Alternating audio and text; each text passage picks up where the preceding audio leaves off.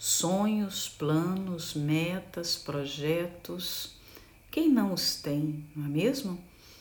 E normalmente no começo do ano eles ficam bem evidenciados, porque as pessoas fazem os seus balanços, as suas reflexões durante eh, o final do ano e já traçam as suas metas para o ano novo. Então, nós estamos no início de 2022 e é provável que as empresas tenham os seus objetivos para o novo ano. Os empresários, os donos dessas empresas, já traçaram algo bem definido, né, o seu campo de atuação, as suas estratégias, os times de futebol, é, antes de entrar numa partida ou antes de entrar num campeonato, já estabelecem os seus planos. Por exemplo, é, quem já não viu um treinamento onde de, de, uma, de um time de futebol e o treinador está ali conversando com seus jogadores e eles combinam jogadas, eles combinam estratégias, porque eles chegarão diante de um adversário. E aí todos têm que colocar em ação aquilo que foi combinado para que tenham um sucesso, né, uma vitória. E assim por diante, todas as pessoas, os profissionais liberais também têm os seus planos, os estudantes, né, aqueles que estão prestes a fazer um concurso também, traçam as suas metas, estudam. Todo mundo, até uma dona de casa simples que está ali é, para preparar um almoço, limpar uma casa, ela se levanta durante amanhã e já pensa em organizar o seu trabalho. Como ela vai fazer? Primeiro ela vai lavar roupa, depois ela vai para a cozinha. É, ela se organiza, porque é comum nós termos um certo planejamento do que vamos fazer, não é? Mas quem é, traça um plano de servir mais a Deus, de se dar mais para Deus? Se nós tivéssemos acesso aos planejamentos das pessoas, da maioria das pessoas, dificilmente nós veríamos, em primeiro lugar, esse desejo definido. Eu quero servir mais, eu quero ser mais útil a Deus, eu quero que a minha vida glorifique a Ele. É difícil, é muito difícil. Normalmente os planos giram em torno da própria pessoa ter mais dinheiro, ter mais conforto, ter uma posição melhor, conquistar mais reputação, mais glórias nesse mundo, não é mesmo? O coração fica alinhado com o que se mais deseja e vai em busca desses desejos.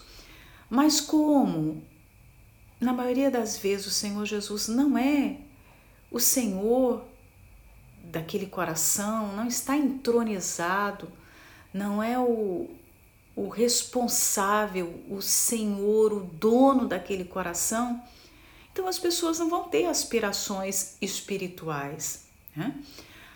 É, então eu queria promover uma reflexão com respeito a esse desejo e a esse sonho que é sublime, que é servir a Deus. Que o seu 2022 seja um ano que vale a pena ser vivido e ser lembrado no futuro, porque foi um ano onde você se entregou mais para Deus, você o conheceu mais, você o serviu mais, você o honrou mais, você conseguiu ser mais sensível à necessidade das pessoas.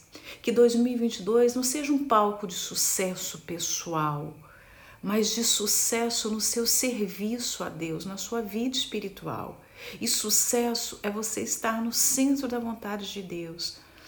Os meus votos nesse começo de ano para as pessoas que me escreveram, que eu respondi, ou as pessoas que eu escrevi, eu desejei isso. Eu não desejo saúde, porque a saúde é maravilhosa, não é? E eu quero que todos tenham saúde. Mas nós um dia vamos perder a nossa saúde não é? Nós um dia vamos ter a notícia que o nosso coração não está a funcionar muito bem, que o nosso fígado de repente está mal, o cérebro não anda bem, um dia tudo vai parar, não é verdade? Porque o corpo tem esse prazo de validade, vai, vai terminar um dia. Deus nos deu a vida e não tem a obrigação de sustentar essa vida aqui, essa vida física por toda a eternidade. Ele veio para salvar nossa alma e nos colocar em segurança por toda a eternidade. Então nós sabemos que um dia o nosso corpo vai falhar. É normal isso. E isso serve para as pessoas que ficam tão tristes, arrasadas quando perdem um familiar, perdem o pai, a mãe. Gente, temos pessoas queridas à nossa volta, temos recebido uma família, um pai, uma mãe, é uma dádiva de Deus, mas Ele não tem obrigação de nos dar essas dádivas por toda eternidade. Isso tem um tempo. Então vamos usufruir dessas bênçãos pelo tempo que, que está sendo nos concedido.